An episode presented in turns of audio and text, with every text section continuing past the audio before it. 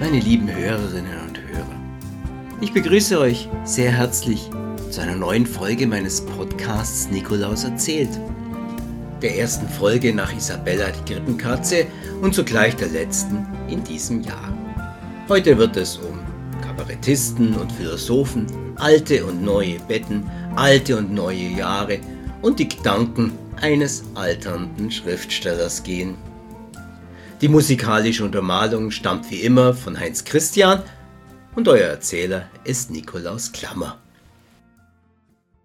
Mir hat vor vielen Jahren ein Kabarettist, der in Augsburg weltberühmt ist, erzählt, er habe gerade seinen Lieblingskugelschreiber weggeworfen. Der Gedanke hätte ihm Angst gemacht, dass ihn dieses seit Jahren tadellos funktionierende Werkzeug überleben könnte, denn Dinge sollten nicht auf die Beerdigung ihrer Nutzer gehen können. Sein Ideal wäre nicht der Muffelburger Spießer Ransmayr, den er auf der Bühne gibt, sondern der griechische Philosoph Bias von Priene. Der ist einer der sieben Weisen des klassischen Altertums und von ihm ist wenig bekannt, außer dass er alle Menschen für schlecht hielt und ein guter Redner war. Cicero schreibt Bias den Ausspruch Omnia mea me comporto zu, den der Weise tätigte, als er mit nackter Haut aus seiner vom Feind belagerten Heimatstadt fliehen musste. Alles, was ich besitze, trage ich bei mir.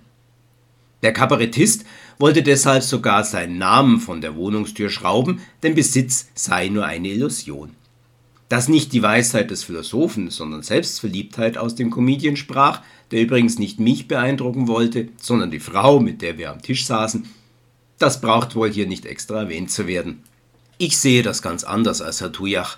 Ich besitze in meinem Arbeitszimmer eine ganze Schublade mit Schreibwerkzeug und ärgere mich, wenn einer der Stifte, die ich benutze, plötzlich nicht mehr funktioniert. Ich hänge an den Dingen, mit denen ich mich umgebe, und ich trauere um sie, wenn ich sie verliere. Je länger sie in meinem Gebrauch sind, umso wertvoller werden sie mir. Das wird wohl den meisten von euch ebenso gehen. Ich jedenfalls nutze die Dinge. Meine Persönlichkeit strahlt auf sie ab. Sie sind nicht länger mein Besitz, sondern werden ein Teil von mir. Ich färbe auf meine Umgebung ab. Sie wird mir im Lauf der Zeit ähnlich. Ich weiß, dass mich die Dinge nicht betrachten, aber sie spiegeln mich. Das alte Bett von Frau Klammerle und mir ist dafür ein gutes Beispiel.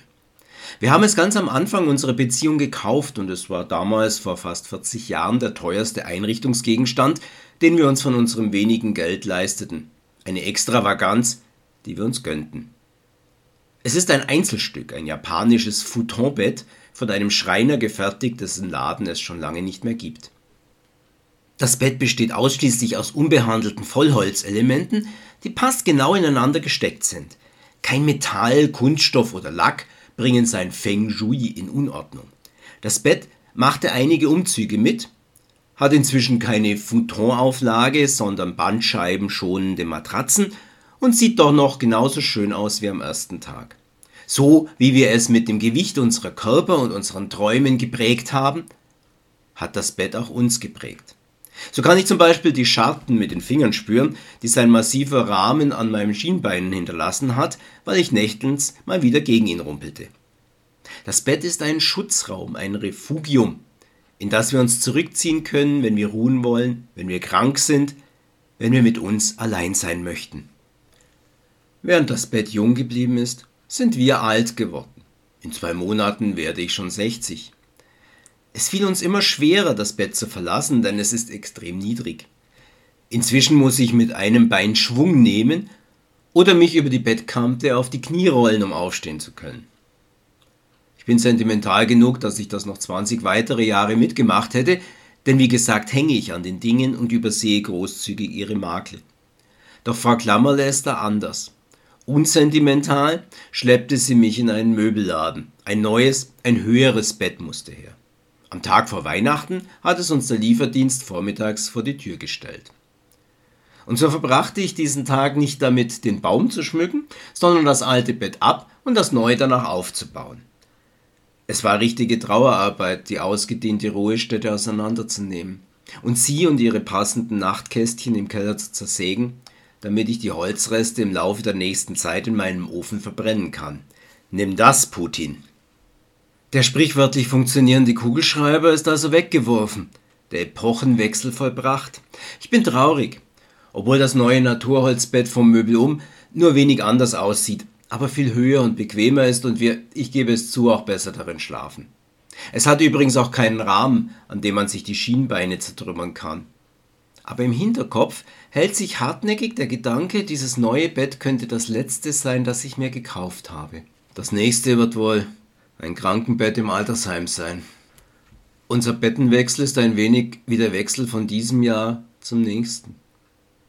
Ich will das alte, gewohnte Ungarn verlassen, obwohl es in vielerlei Hinsicht unzureichend, unbequem, anstrengend und ja, katastrophal war. Und ich mich ständig schmerzhaft an ihn gestoßen habe. Doch ich habe in 2022 gelebt, ich habe es bewohnt. Ich bin es gewöhnt. Es hat mich geprägt, ist Teil meines Charakters und meines Lebenslaufs geworden. 2023 ist noch unbewohnt, neu, ein unentdecktes Land. Vielleicht ist es aber bequemer und freundlicher und wir können, auch wenn ich es bezweifle, friedvoller und glücklicher darin ruhen. Jedoch fällt es mir mit den Jahren immer schwerer, die gewohnten Strukturen aufzugeben und sie im Ofen zu Asche zu verbrennen. Im Hinterkopf hält sich hartnäckig der Gedanke, dieses Jahr 2023 läutet meine letzte Lebensphase ein. Doch jetzt genug davon, bevor ich in Selbstmitleid zerfließe.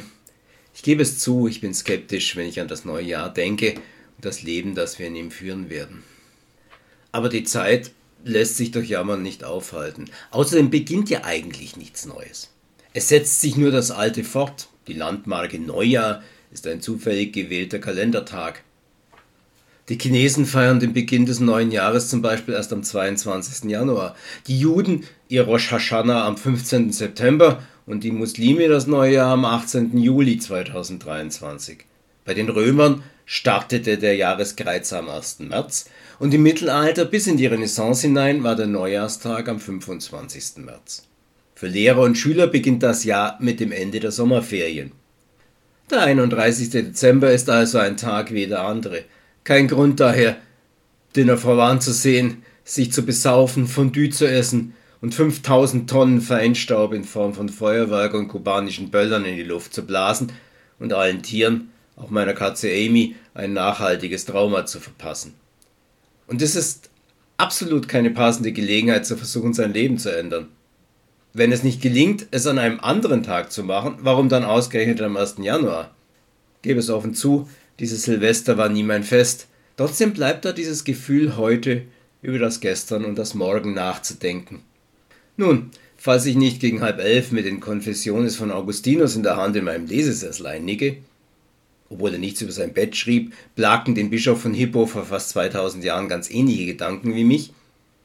Also wenn ich einigermaßen wach bin, wenn 2023 beginnt, dann werde ich mir selbstverständlich einen Piccolo und dann mein Dachfenster öffnen, Ah und Oh sagen an meinem Getränk nippen und über die Zukunft im Allgemeinen und meine persönliche, immer kürzer werdende Zukunft im Besonderen nachdenken.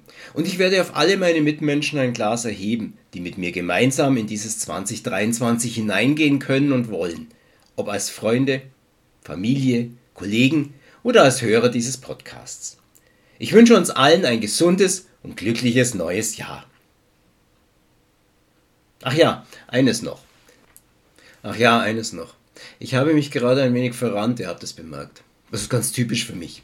Ich beginne einen Monolog, komme vom Hundertsten ins Tausendste, verirre mich im Labyrinth meiner Gedanken, flaniere zwischen ihnen, wie ein Schmetterling zwischen den Blüten eines Sommerflieders hin und her flattert. Mein Vorbild ist Sherazade. Ich fabuliere, als würde es um mein Leben gehen. Gibt es eigentlich eine Marcel Proust-Auszeichnung für Abschweifungen und ausschweifendes Erzählen? Wo kann ich mich für sie bewerben, denn ich würde sie sicher gewinnen? Das wäre übrigens der erste Literaturpreis, den ich je bekäme. Okay, ich mache es schon wieder. Eigentlich wollte ich euch jetzt noch ein wenig über diesen Podcast sagen und wie ich ihn weiterhin gestalten möchte im neuen Jahr. Selbstverständlich wird es hier in meinem bequemen neuen Bett wieder solche Projekte wie Isabella die Krippenkatze geben hoffentlich weiterhin von der Musik von Heinz Christian untermalt. Bald werde ich euch meinen kleinen rothaarigen und flauschigen Freund Gormi vorstellen, der ein paar hübsche Kindermärchen zu erzählen weiß. denn ich werde bald Opa und muss mich auf diese Rolle vorbereiten. Ich werde hier Erlebtes und Erfundenes, Literarisches und, Sie oben, meine Gedanken zum Besten geben. Einfach mit euch plaudern. Ich hoffe, dass ihr daran ebenso viel Freude haben werdet wie ich. Euer Nikolaus.